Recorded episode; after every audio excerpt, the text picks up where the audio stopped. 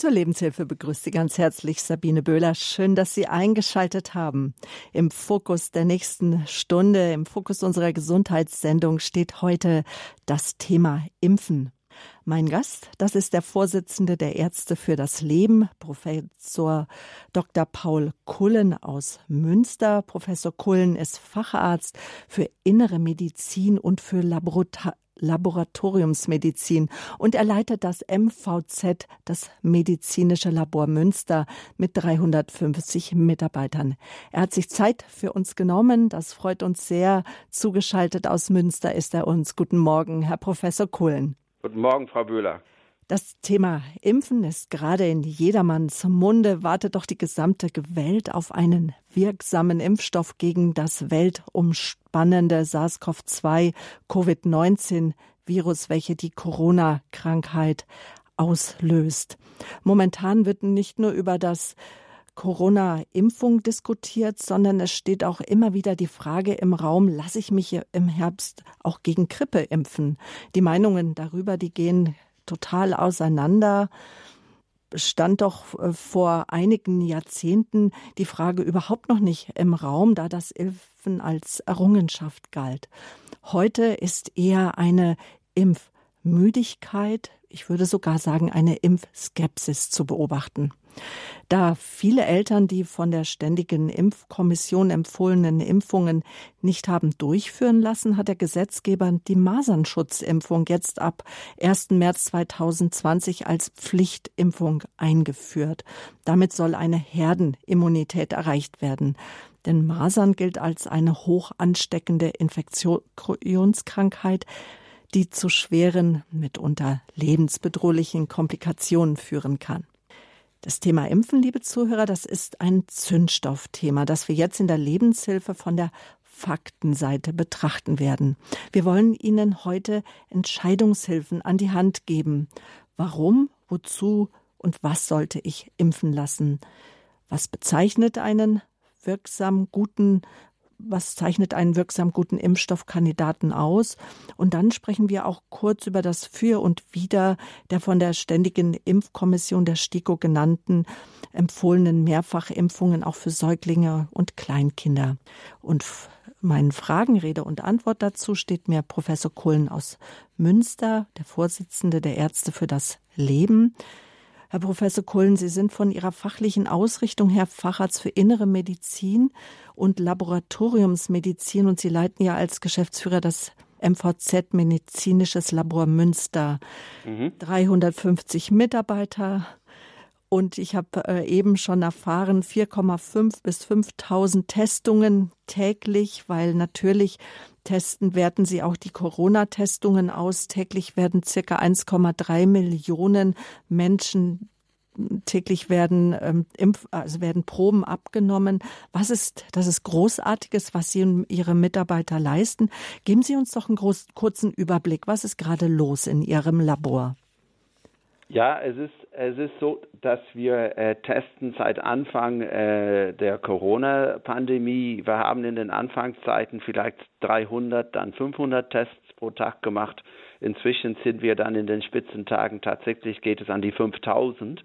Äh, das ist eine riesige äh, Menge, weil man muss auch sehen, dass die ganz normale Laborarbeit, da hat es dann auch eine Pause gegeben im März, April, Mai, als die Krankenhäuser und die Praxen teilweise weniger zu tun hatten. Aber das inzwischen läuft überall Normalbetrieb. Das heißt, wir haben einen ganzen Normal Laborbetrieb, den wir immer haben und obendrein halt diese extrem hohe äh, Probenmengen, äh, die wir hier in unserem Labor abarbeiten ähm, mit dem PCR-Test. Und das geht natürlich nur mit extrem hoher Belastung von Menschen und Material, würde ich sagen.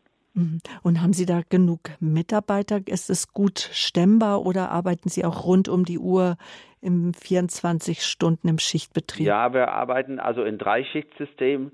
Die Mitarbeiter äh, arbeiten nicht ganz rund um die Uhr. Die fangen um, um 6 Uhr morgens an und die letzte Schicht ist so 22, 23 Uhr manchmal am Abend vorbei. Aber die Geräte dann laufen durch die Nacht. Also das heißt, im Prinzip läuft es schon äh, 24 mhm. Stunden. Und das ist natürlich ein, ein, extrem hoher Verschleiß auch. Äh, Äh, wie lange man das äh, durchhalten kann, weiß ich nicht, aber das ist der momentane Zustand. Man kann sich das so gar nicht vorstellen. Wie hoch ist denn der Aufwand, der zeitliche Aufwand, um eine Probe auszuwerten?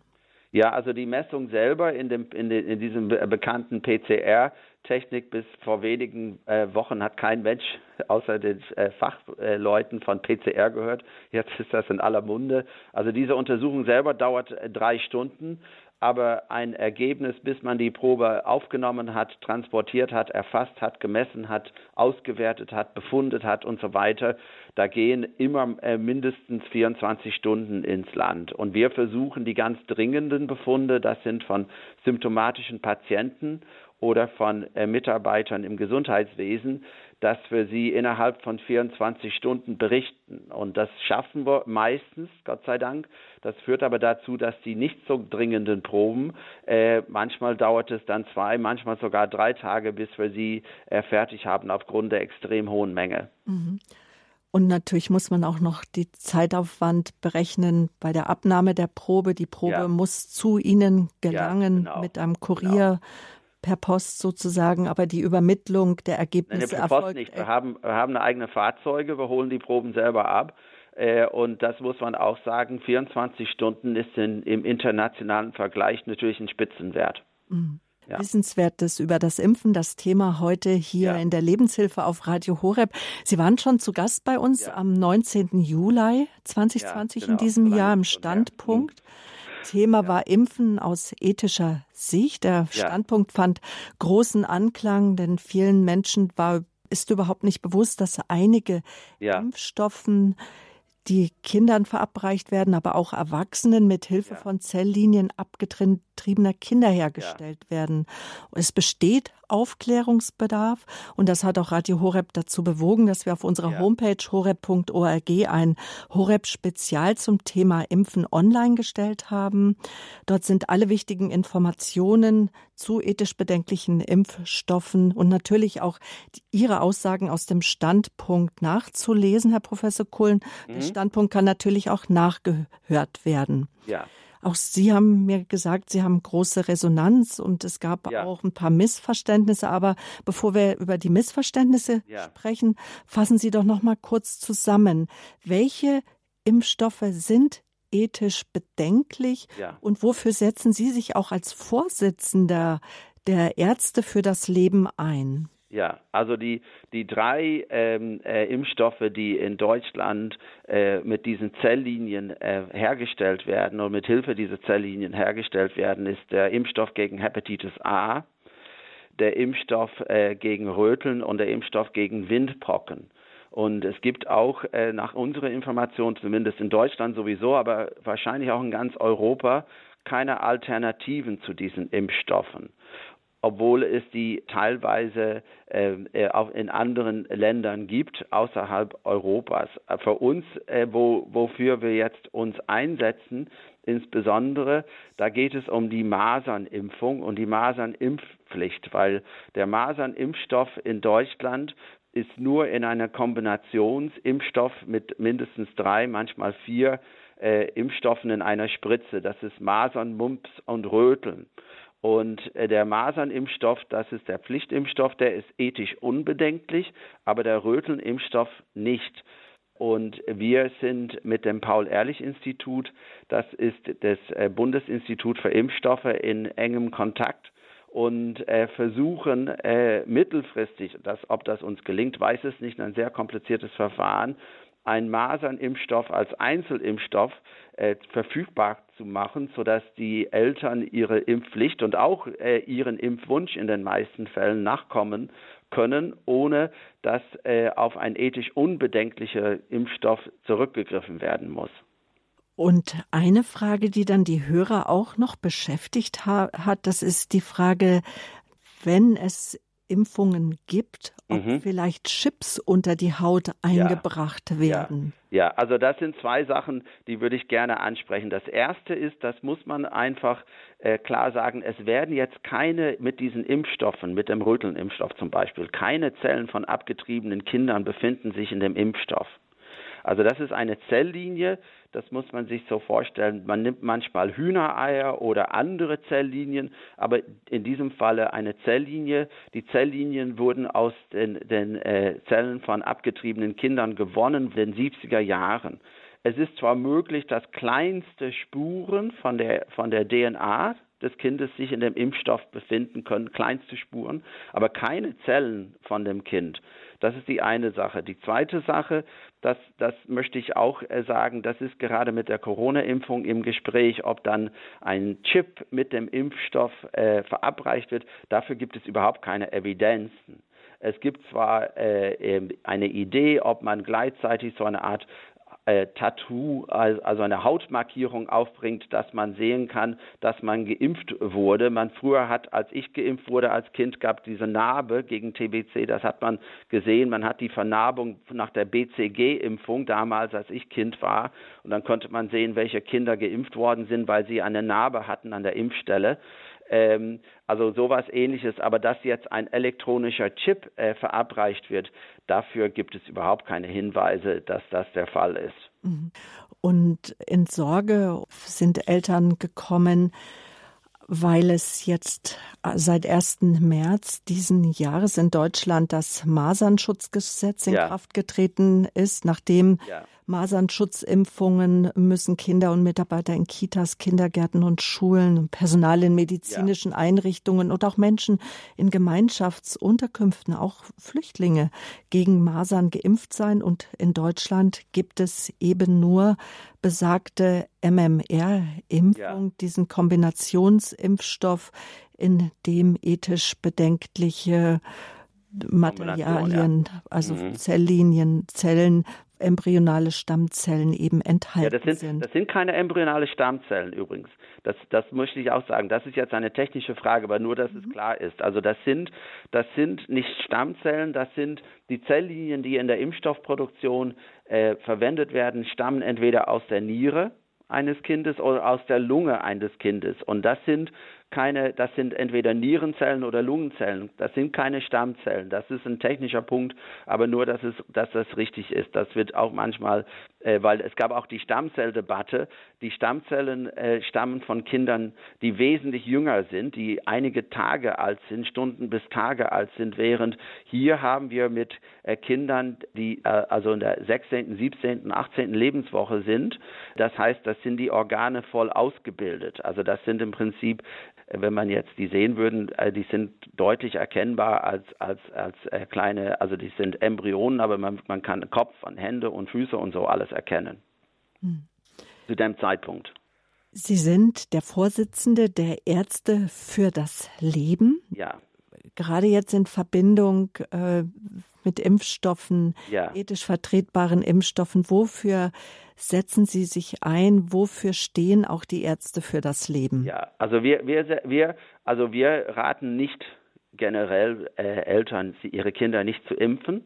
Äh, aber wir, wir setzen uns äh, dafür ein, erstens durch Aufklärung oder zwar, aber zweitens auch durch politische Arbeit und durch, durch den äh, Fachaustausch mit den Behörden, dass äh, vielleicht doch äh, ähm, darauf hinzuwirken, dass es ethische Alternative gibt für die Impfungen, äh, die man, die man, äh, die man verwenden äh, möchte und die auch sinnvoll sind aber auch insbesondere, dass wir dieses Problem lösen, das akut aufgekommen ist äh, mit dem Masernimpfpflicht, wo es nur diese Kombinationsimpfstoff äh, gibt. Also das heißt, unser Nahziel, wenn man so will, wäre äh, ein Einzelimpfstoff gegen Masern oder, oder ein andere, äh, andere ethische Komponenten zu haben in der Kombinationsimpfstoff, dass man sich sein, der, der Masernimpfpflicht und auch, wie gesagt, in den, in den aller, allermeisten Fällen den Masernimpfwunsch nachzukommen, ohne dass man äh, diese problematische Impfstoffe hat. Das sagt Professor Paul Kohlen. Er ist Facharzt für Innere Medizin, für Laboratoriumsmedizin mit der Zusatzbezeichnung Infektiologie. Er ist Vorsitzender der Ärzte für das Leben. Wir haben ihn eingeladen, Wissenswertes über das Impfen hier in der Lebenshilfe. Und die Lebenshilfe, liebe Zuhörer, das ist eine Anrufsendung, das ist Ihre Sendung. Und Sie können auch anrufen. Jetzt, die Hörerleitungen sind für Sie freigeschaltet unter der 089 517 008 008 089 517 008 008 aus dem Auswahl die deutsche Vorwahl 0049 89 und dann die Rufnummer.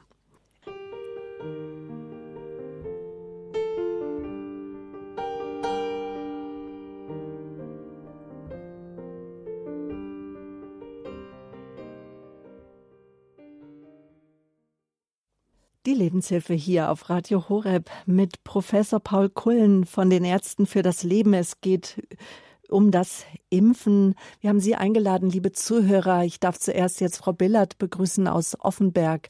Bei Deggendorf rufen Sie uns an. Schönen guten Morgen. Guten Morgen.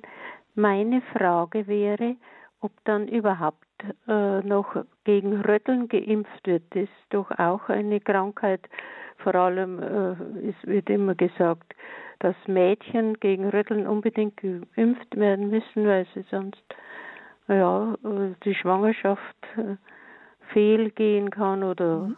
Äh, ungesundes Kind. Ja.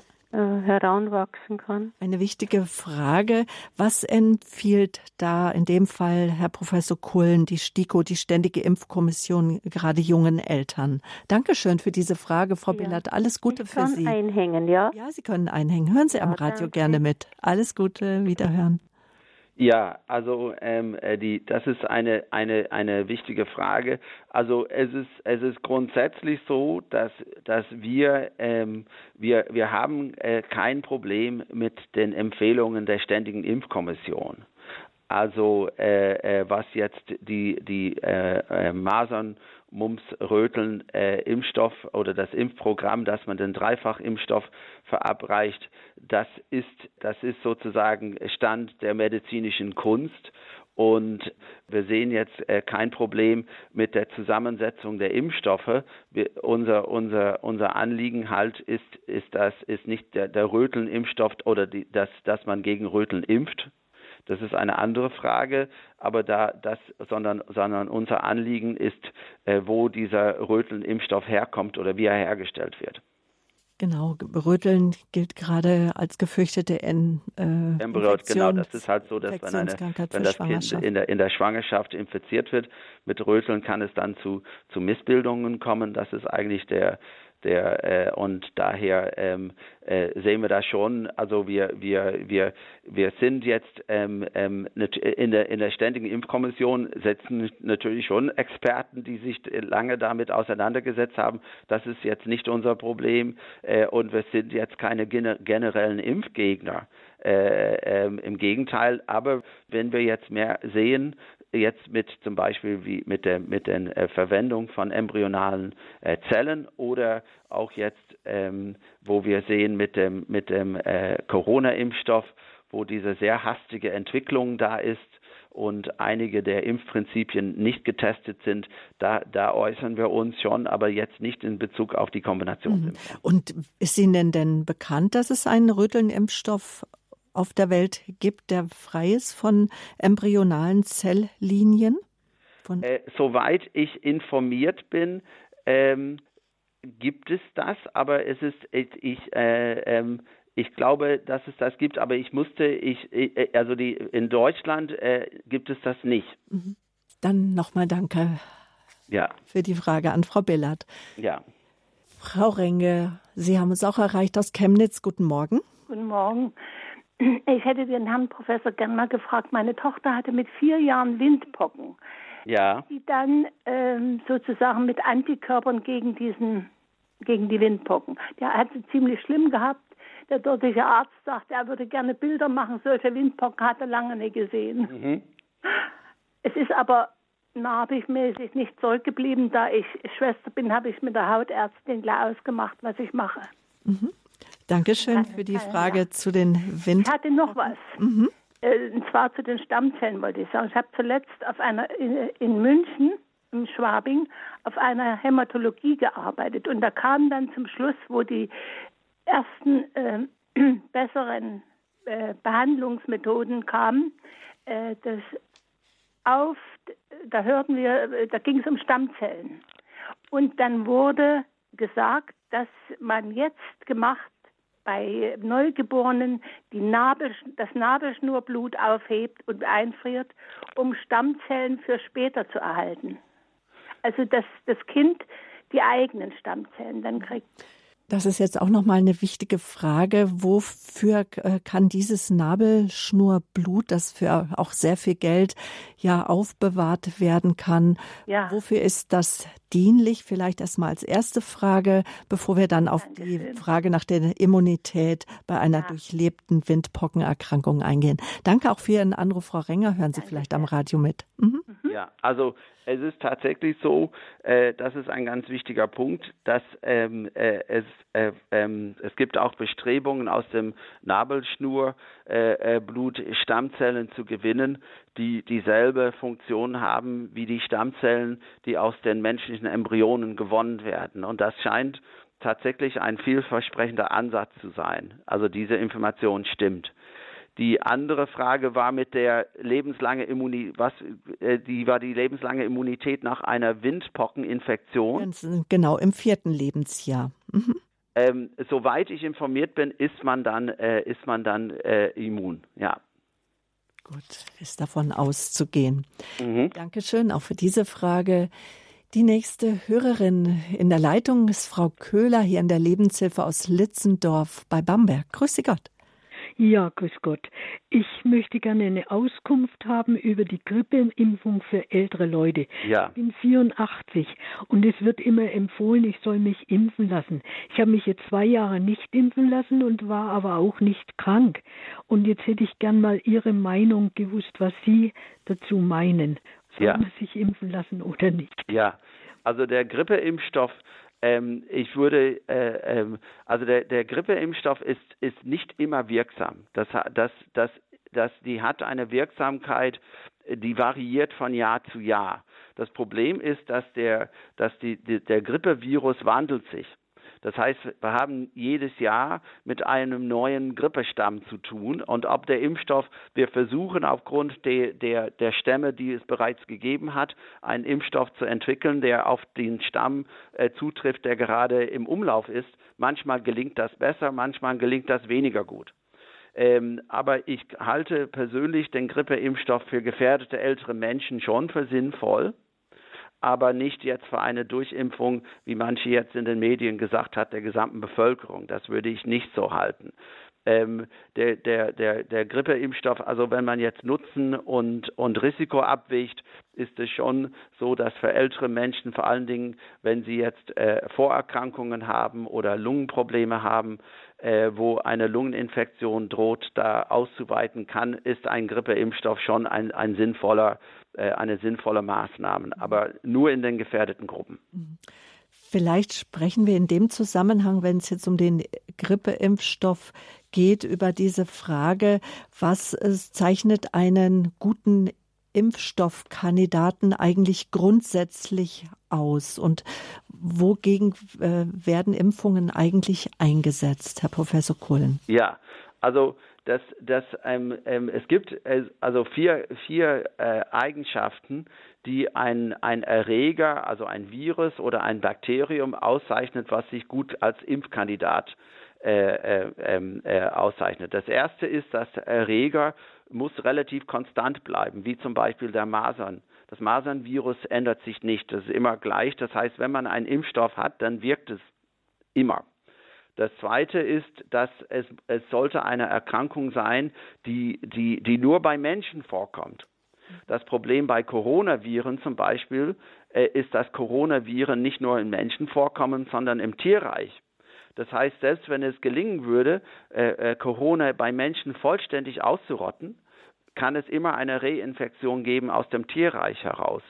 Und das, das macht es fast unmöglich, wie jetzt bei Pocken oder zum Beispiel bei Masern, das ist die Hoffnung, dass es uns eines Tages gelingt, Masern komplett auszurotten, wie das bereits bei den Pocken ge geschehen ist, weil der, das Virus hat keinen keinen äh, äh, keine Ausweichmöglichkeit. Das ist das Zweite. Das Dritte ist, dass der Impfstoff Und das, das Nutzen und das Risikoverhältnis äh, muss in einem guten Verhältnis stehen, weil sie impfen ja gesunde Leute und viele von den Leuten, die sie impfen, werden mit dem Erreger nie in Kontakt kommen. Das heißt, sie müssen ganz sicher sein, dass die Gefahr durch den Impfstoff weniger ist als die Gefahr durch die Impfung selbst. Das heißt, sie müssen ein ganz gutes Risikoprofil haben, was relativ niedrig ist, da, weil sie gesunde Leute impfen. So. Und der, der, der vierte äh, Charakteristikum ist, dass man muss sicher sein, dass durch diesen, die Impfung ein ausreichender Schutz muss nicht 100 Prozent, natürlich äh, freut man sich, wenn man einen kompletter Schutz hat, aber äh, dass man ein, ein, ein, ein ausreichender Schutz, dass die Impfung wirksam ist. Das sind die vier, vier Kriterien. Mhm. Und wie ist da die Grippeschutzimpfung grundsätzlich einzuschätzen? Ja, die Grippeimpfung, das hatte ich vorhin gesagt. Bei der Grippeimpfung die ersten äh, äh, äh drei äh, stimmen, aber was, was der, der, der, der Schutz, die Schutzwirkung der Impfung, äh, also der erste, die, Entschuldigung, der erst zwei von vier Stimmen. Das Problem ist, die, das Virus ändert sich, die mutiert, äh, das mutiert und das macht es schwierig, einen Impfstoff zu entwickeln und deshalb brauchen wir jedes Jahr einen neuen genau, Impfstoff. Darum. Das ist die erste mhm. Schwierigkeit, weil das Influenza-Virus mutiert, also wandelt sich und das zweite, das führt dann dazu, dass die Wirksamkeit des, der, der, der Grippeimpfung äh, nicht immer sehr hoch ist, je nachdem, ob der Impfstoff, der gerade für das Jahr für, zur Verfügung steht, äh, gut wirkt äh, oder nicht. Und so dass deshalb hatte ich gesagt, ich würde den Grippe, die, eine Grippeimpfung, ich würde Risikopersonen impfen, aber ich würde da jetzt nicht die gesamte Bevölkerung äh, durchimpfen wollen mit dem Grippeimpfstoff. Wer gehört zu den Risikopersonen? Ja, die Risikopersonen sind, sind im Wesentlichen äh, ältere Menschen, Menschen mit, mit, mit äh, Immunschwächen, Älter, Menschen mit Lungenerkrankungen, äh, äh, äh, äh, schwer kranke Menschen und dann natürlich auch äh, äh, Menschen, die, die zum Beispiel in Pflegeheimen äh, äh, leben oder in, in, in, in, in Altersheimen, wo viele Leute sozusagen zusammenleben. Das sind, das sind die klassischen Risikogruppen. Mhm. Definieren Sie noch mal kurz ältere Menschen, älter ab 50, älter ab 60, ja, 65, das ist 70. Also man muss auch sehen, es gibt sowas, wir sagen in der, in der Medizin biologisches Alter und chronologisches Alter. Also äh, äh, es gibt es gibt einige Menschen, die, äh, wenn man zum Beispiel die beiden jetzt nur als Beispiel die beiden Kandidaten, äh, die jetzt in Amerika zur Präsidentschaftswahl anstehen, die sind fast gleich alt, äh, aber die wirken nicht gleich alt immer. Das heißt, es ist mehr so, mehr so das, das biologische Alter als das chronologische Alter. Deshalb ist es, ist es sehr schwer, eine, eine feste Grenze zu ziehen, aber eine Grenze könnte man vielleicht bei 60 ziehen. Dankeschön. Das war die Beantwortung der Frage von Frau Köhler zur Grippeschutzimpfung hier in der Lebenshilfe. Wissenswertes über das Impfen. Die Leitungen sind voll. Danke für Ihre Anrufe. Die 089 517 008 008. Das ist die Nummer, unter der Sie jetzt mit Professor Paul Kullen sprechen können. Gewählt hat diese Nummer eine Hörerin aus der Oberpfalz. Ich grüße Sie ganz herzlich. Ja, äh, darf ich was ganz kurz sagen, Frau Böhler, vorweg, vorneweg?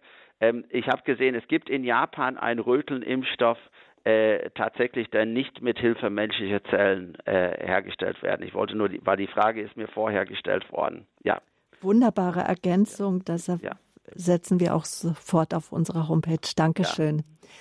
Gut, jetzt die Hörerin aus der Oberpfalz. Guten Morgen. Ja, guten Morgen. Äh, ich habe eine Frage. Also eine hat sich schon erübrigt wegen der Grippe. Äh, mhm. da wollte ich fragen, weil ich noch nicht geimpft bin und ich weiß jetzt auch nicht, äh, ob ich es machen lasse, aber ich habe das gehört, den Beitrag.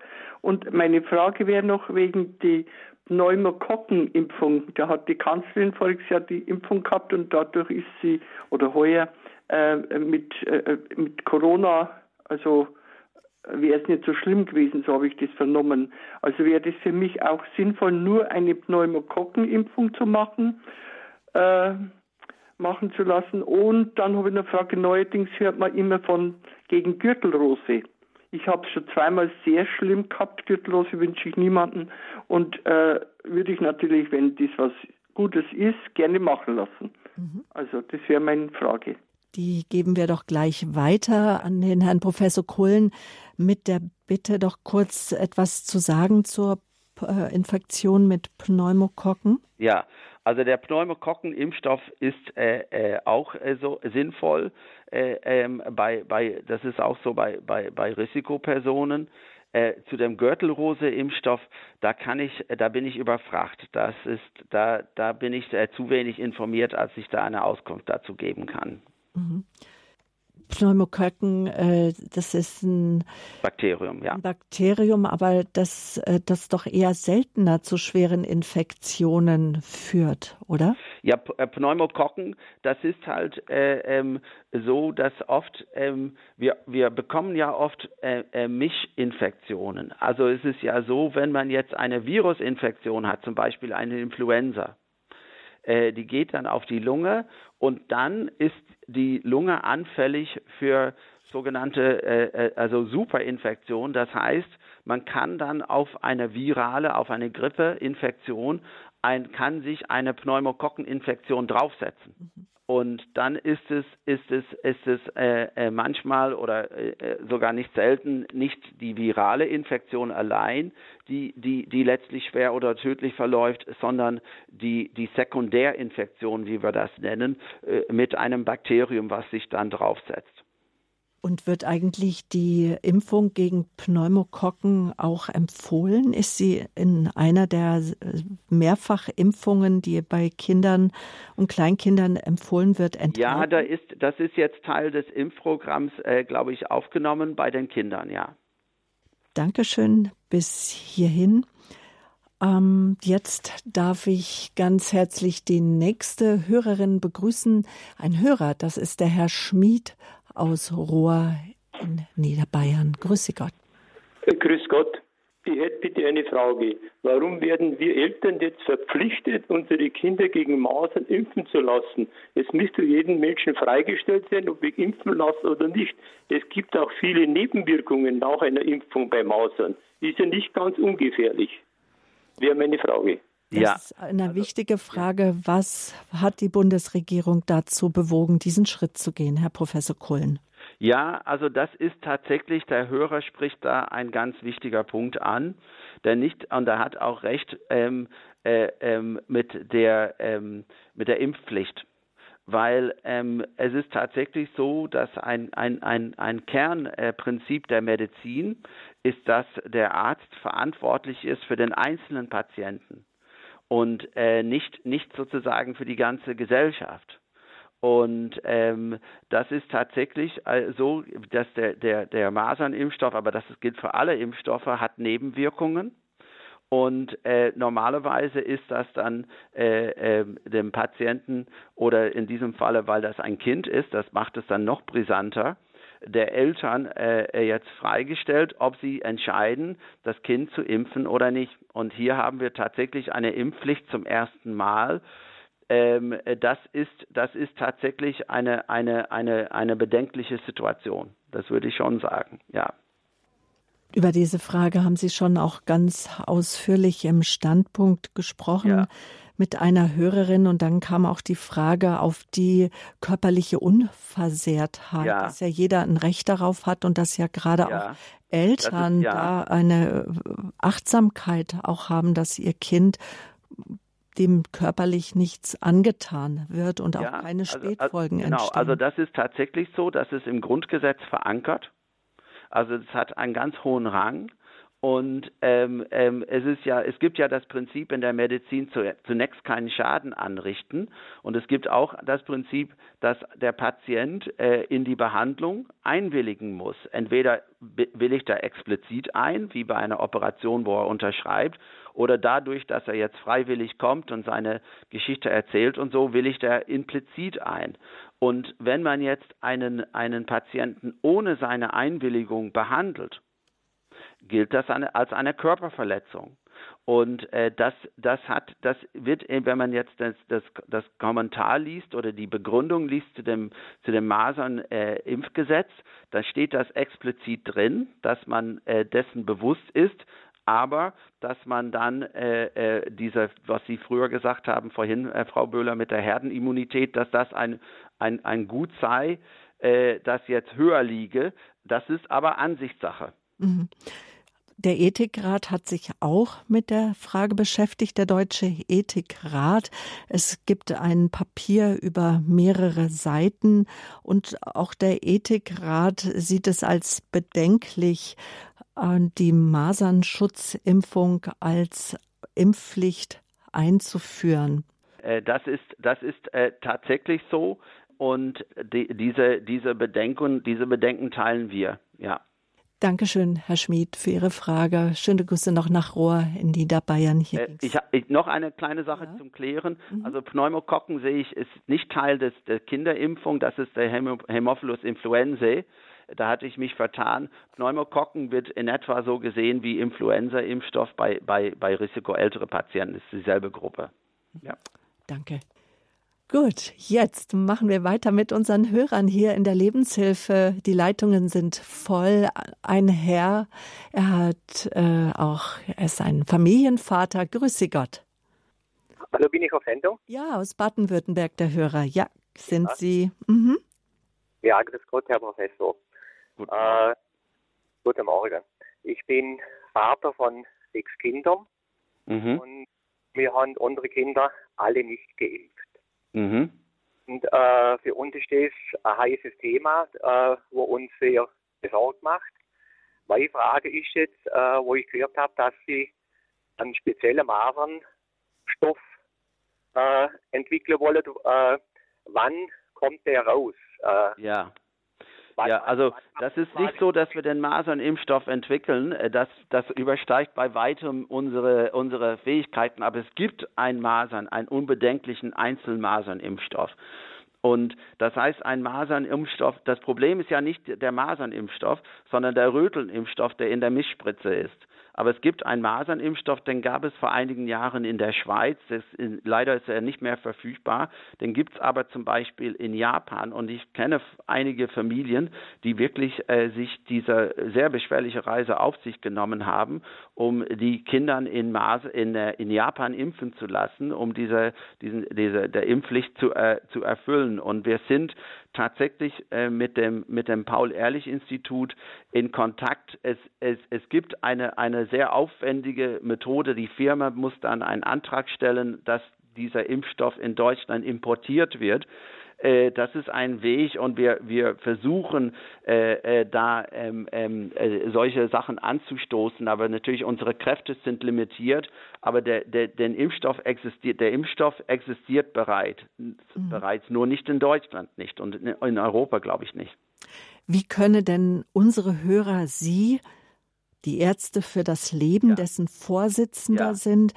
Wie können wir Sie denn unterstützen, ja. Herr Professor also Kohlen? Also wichtig ist, dass die Behörde, die für diese Sache zuständig ist, ist das Paul-Ehrlich-Institut.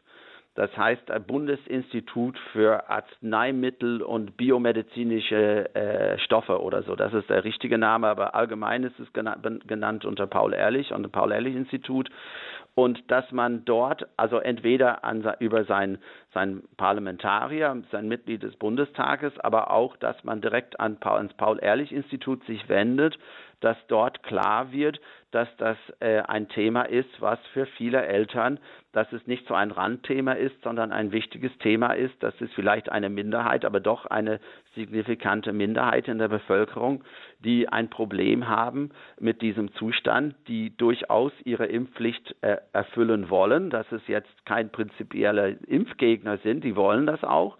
Nur es ist natürlich, sie sitzen jetzt in einem Dilemma. Und äh, da ist der Staat äh, gefordert, daran mitzuwirken, dass wir für Eltern wie der Herr, der gerade jetzt angerufen hat, dass es eine Möglichkeit gibt, dass sie einerseits äh, äh, ihre Kinder impfen, wenn sie das wünschen, und dass sie gesetzeskonform sich verhalten können, ohne dass sie in ein ethisches Dilemma hineingeraten. Also das, das wäre meine Empfehlung, dass mhm. man einfach an sich an das Paul-Ehrlich-Institut, dass man da ein, ein Schreiben hinschickt, die, die, Schreiben werden da registriert. Das ist ein, ein seriöses, äh, äh, äh eine, eine seriöse Behörde.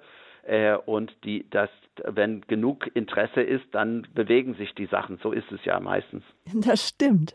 Und genau. Und wenn wir alle sensibilisiert werden, ja. wie es ja auch empfohlen wird, nun die Frage, gibt es denn auf Ihrer Homepage ähm, schon Vordrucke oder ja, können Sie dabei also auch die, da müsste ich, sein? Äh, äh, unsere Frau Dr. Leutner äh, sprechen, äh, äh, Elisabeth Leutner, das ist sozusagen diese Impfstoffproblematik ist ihr Lebenswerk äh, das kann man schon sagen, die hat viele Jahre dran, ist, ist deutlich äh, tiefer im Thema, als ich es bin. Und die hat eine sehr äh, äh, äh ausführliche äh, Information auf unsere Homepage. Das, glaube ich, können Sie bei sich auch bei sich hochladen. Das ist ein, ein PDF-Dokument, das ist ähm, sechs oder sieben Seiten lang mit äh, einer Liste aller Impfstoffe.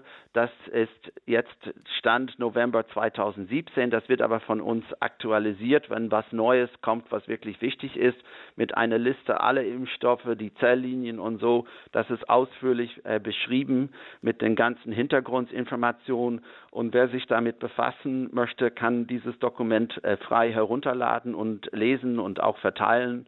Äh, und da steht alles drin, was im Moment wichtig ist zu dieser Frage. Und dieses Dokument laden wir natürlich hoch, dass wir dem Schreiben von der Päpstlichen Akademie von ja für das Leben, die auch Pfarrer Kocher in der Mittagsansprache, ja. woraus Pfarrer Kocher ja zitiert hat. Das Schreiben ist von 2005, aber immer noch aktuell. Und auch dort wird ähm, dazu ermutigt, dass ähm, Eltern, dass Menschen sich einsetzen dafür, dass es äh, genetisch einwandfrei oder gute Impfstoffe eben verabreicht werden, die äh, ethisch unbedenklich sind. Genau, genau. Genau. Also die Adresse wäre das Paul-Ehrlich-Institut. Paul-Ehrlich-Institut, genau, Paul-Ehrlich-Straße. Äh, aber kann, das ist im, das im Internet. Setzen wir zu uns auf unserer genau. Homepage, liebe Zuhörer, die Homepage www.horeb.org. Dort gibt es ein äh, Radio Horeb Spezial zum Thema Impfen. Dort sind Fragen und Antworten hinterlegt und dort werden wir auch noch die Anschrift Ihnen zur Verfügung stellen. Dankeschön für Ihre Frage. Nun geht es weiter ähm, mit Herrn Maurer. Grüße Gott, Herr Maurer. Sie rufen aus dem Raum Ravensburg an. Ja, hallo, grüß Gott. Ich habe auch eine kleine Erfahrung gemacht mit dem Grippeimpfen. Und zwar habe ich immer vergangene Jahre öfters mal Bronchitis-Infektionen und habe meinen Hausarzt empfohlen, ich soll mich auch Grippe impfen lassen. Und habe ihm die Frage gestellt, da muss man doch ganz gesund sein. Und er meinte, das ist schon in Ordnung. Dann habe ich dann drei, vier Tage später äh, eine Infektion, Infektion bekommen und sogar mit blutigem Auswurf. Also Sie haben eine Infektion bekommen nach der Grippeschutzimpfung. Ja, und starker, und starker Blutauswurf. Mhm. Das heißt, ein Infekt. Der im Zusammenhang hängen könnte. Oh, wann, wann, wann ist das passiert, Herr Maurer? Das ist passiert 2017. 2017? Ja. Also, also das, möchte ich, das möchte ich hier erstmal sagen in der Sendung. Ein blutiger Auswurf ist immer ein Alarmsignal. Also wenn Sie, wenn Sie einen blutigen Auswurf haben, sollten Sie unbedingt äh, zu Ihrem Arzt gehen. Ähm, äh, das, das, äh, das ist äh, äh, immer ein, ein, ein, ein, ein Signal, dass man da genau nachgucken muss, äh, was die Ursache ist. Ähm, ein Zusammenhang mit der Grippeimpfung ist sehr unwahrscheinlich in diesem Falle. Das kann ich schon äh, äh, klar sagen. Ähm, das, das kann eine Infektion sein, es kann was anderes sein, aber ein, ein, ein, ein, wenn man jetzt einen, einen blutigen Auswurf hat nach dem Husten, da muss man sofort zum Arzt. Dankeschön, Herr Maurer. Bleiben wir noch einen Moment bei der Grippeschutzimpfung. Es ist auch eine Hörerin aus Stolberg bei Aachen in der Leitung. Grüß Gott, auch Sie möchten eine Erfahrung mit uns teilen nach der Grippeimpfung. Ja, guten Tag zusammen. Guten Tag. Ich habe mich Anfang Oktober impfen lassen, also gegen Grippe impfen lassen, nach langem Bedenken, weil ich mhm. jedes Mal auch Erkältungssymptome mhm. hatte nach dem Impfen. Jetzt habe ich das jahrelang nicht gemacht. Jetzt habe ich mich aufgrund der Corona ähm, mhm. impfen lassen und jetzt habe ich drei Wochen später habe ich eine starke Gürtelrose.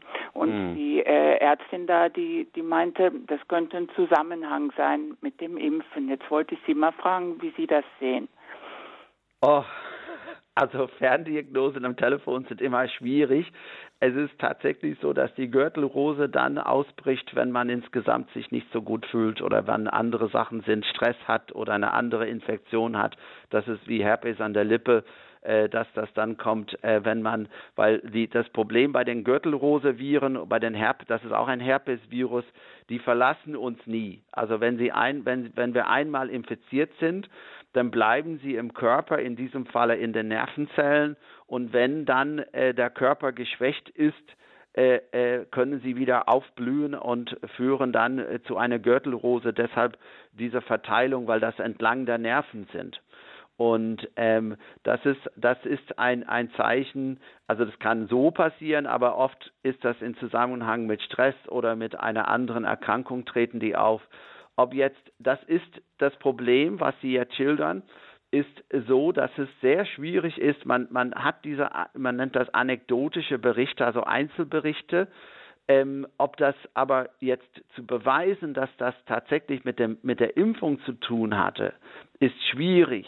Es ist, es ist, es ist, äh, es ist möglich, aber es ist, es ist auch, es muss, es muss nicht sein. Das ist das Problem. Und ein, das ist generell äh, eine Sache, die, die, die wir anregen, dass man systematischer die Nebenwirkungen nach Impfungen erfasst, weil wenn es dann bei einer Person vorkommt, einen solchen Bericht, dann ist es eine Geschichte. Aber wenn 10, 20 Leute einen solchen Zusammenhang äh, berichten, dann wird das langsam sich erhärten, dass die, die zwei Faktoren äh, zusammenhängen. Aber in einem Einzelfall ist es sehr schwer, eine definitive Aussage zu treffen. Dankeschön auch für Ihren Anruf, für Ihre Frage. Alles Gute für Sie, Kraft und Segen. Ja, wir kommen jetzt schon gegen Ende unserer Sendung Lebenshilfe heute wegen einer Sonderübertragung aus Rom nur bis kurz vor 11 Uhr. Ähm, jetzt darf ich noch eine Dame aus dem Unterallgäu begrüßen. Grüße Gott. Hallo. Hallo. Ich bin Arzthelferin, ausgebildete Impfassistentin und Mama von drei Kindern. Mhm. Alle drei Kinder bisher nicht geimpft. Ja. Jetzt werden wir ja gezwungen, gegen Masern zu impfen. Ja. Habe ich letzte Woche ein Telefonat geführt mit einer Apotheke in Zürich Mhm. Also den Monoimpfstoff gibt es momentan aktuell in Zürich. Äh, die werden ausgeliefert nach Stuttgart in eine Apotheke. Aha. Also können Sie dann erklären exakt für die anderen Hörer, was das, was in dem Impfstoff drin ist? Das weiß ich nicht. Miese, das ist der Impfstoff, den ich ja, diesen Impfstoff bin ich auch auf den Leim gegangen, sage ich einmal, weil ich auch dachte, dass äh, dieser Impfstoff ein Einzelimpfstoff sei, der in der Schweiz erhältlich ist. Mhm. Aber wahrscheinlich sind auch in diesem Impfstoff menschliche Zelllinien enthalten. Jetzt Nein, nicht enthalten, Frage. verwendet worden in der Herstellung. Ja, also, jetzt meine Frage. Ja. Was mache ich, wenn ich nicht impfen möchte? Ja.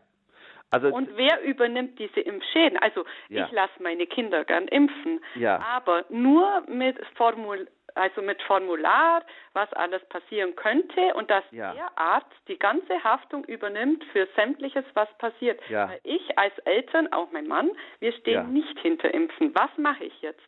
Ja, das ist ein Dilemma. Und äh, mhm. darf ich die Frage stellen, äh, warum äh, wollen Sie Ihre Kinder äh, nicht impfen lassen? Ist es, sind Sie mit dem Impfen insgesamt äh, ähm, nicht äh, einverstanden? Richtig. Oder ist ich habe schon so viele Nebenwirkungen gehört, ja. äh, sämtliche Leute, ja. Äh, die geimpft werden, auch in der Nachbarschaft, jetzt ja. wieder eine 80-Jährige mit wahnsinnigen Impfschäden, ist alle paar Wochen im Krankenhaus, also nur mit Tetanus, Diphtherie und so weiter. Ähm, ich will meine Kinder nicht impfen lassen. Ja, ja. Jetzt also, werde ich ins Gesundheitsamt eingeladen. Hm. Ja. Ja, also das ist tatsächlich so und deshalb äh, plädieren wir dafür, dass man die Impf äh, äh, also diese Impfreaktion oder Impfschäden, mögliche, Impf, mögliche Impfschäden muss man sagen, weil bewiesen äh, sind einige noch nicht, aber dass man diese Überwachung äh, der Effekte, die auftreten nach Impfung, die werden ja nicht systematisch erfasst. Und wir plädieren dafür, dass man eine bessere Erfassung der Reaktionen nach Impfungen äh, tatsächlich äh, äh einführt, damit man äh, wirklich äh, feststellen kann, haben diese Probleme oder diese Sachen, die auftreten, hängen die tatsächlich mit der Impfung zusammen oder nicht? Und in vielen Fällen haben wir zu wenig Informationen, um diese Aussage zu treffen. Das ist der erste Punkt. Die, der zweite Punkt ist, ich kann das äh, nachvollziehen, was Sie sagen, aber die Gesetzeslage ist klar und eindeutig und ähm, wenn die Kinder in die Schule, äh, die müssen, es geht, dreht sich um die Schulpflicht, wenn die Kinder ihre Schulpflicht nicht erfüllen, dann haben sie ein Problem und die Kinder können nur, können nur dann eingeschult werden, wenn sie entweder geimpft worden sind oder auf andere Weise eine Immunität anhand von zum Beispiel Antikörper äh, gegen, gegen Masern nachweisen. Das wissen Sie vielleicht sogar besser als ich. Und das ist ein Problem. Was im, ich, ich sehe auch im Moment keine klare Lösung dafür. Mhm welche Bußgelder erhoben werden. Ja, die Bußgelder, also es gibt welche es gibt Zwangsgelder. Ähm, ja, es gibt haben wir auch auf, für die mhm. Impfung und dann gibt es natürlich die Zwangsgelder, die erhoben werden können, wenn die Kinder nicht in die Schule gehen. Genau. Darüber liegen uns, wie hoch die Bußgelder sind, noch keine aktuellen Angaben vor, weil das von Bundesland zu Bundesland, von Gesundheitsamt zu Gesundheitsamt individuell geregelt werden kann. Auch darüber werden wir Sie, liebe Zuhörer, alle auf dem Laufenden halten. Jetzt möchte ich mich herzlich bedanken für die rege Teilnahme in der Sendung, für die vielen, für die unzähligen Anrufe und auch Fragen, Wissenswertes über Impfungen, die Sendung in der Lebenshilfe hier auf Radio Horeb, Herr Professor Kullen. Vielen Dank, dass Sie ja uns Ihre Zeit geschenkt haben. Auch Ihnen, liebe Zuhörer, danke für Ihre Aufmerksamkeit. Die Sendung kann nachgehört werden unter www.horeb.org. Vielleicht haben Sie auch schon die Radio Horeb App heruntergeladen. In der Rubrik Lebenshilfe Gesundheit werden Sie sie anhören und nachhören können. Und unser Spezial zum Impfen auf unserer Homepage werden wir immer wieder erweitern, auch um Ihre Fragen, so zum Beispiel auch die Frage, was sagt die Deutsche Ethikkommission zum Thema Masernschutzimpfung. Schalten Sie auch morgen wieder ein. Danke für Ihre Aufmerksamkeit, für Ihre Gebet, aber auch Ihre Spende, Ihre finanzielle Hilfe, denn ohne Ihre finanzielle Unterstützung könnten wir Sendungen wie diese nicht gestalten. Vergelt's Gott, sagt Ihnen Ihre Sabine Böhler.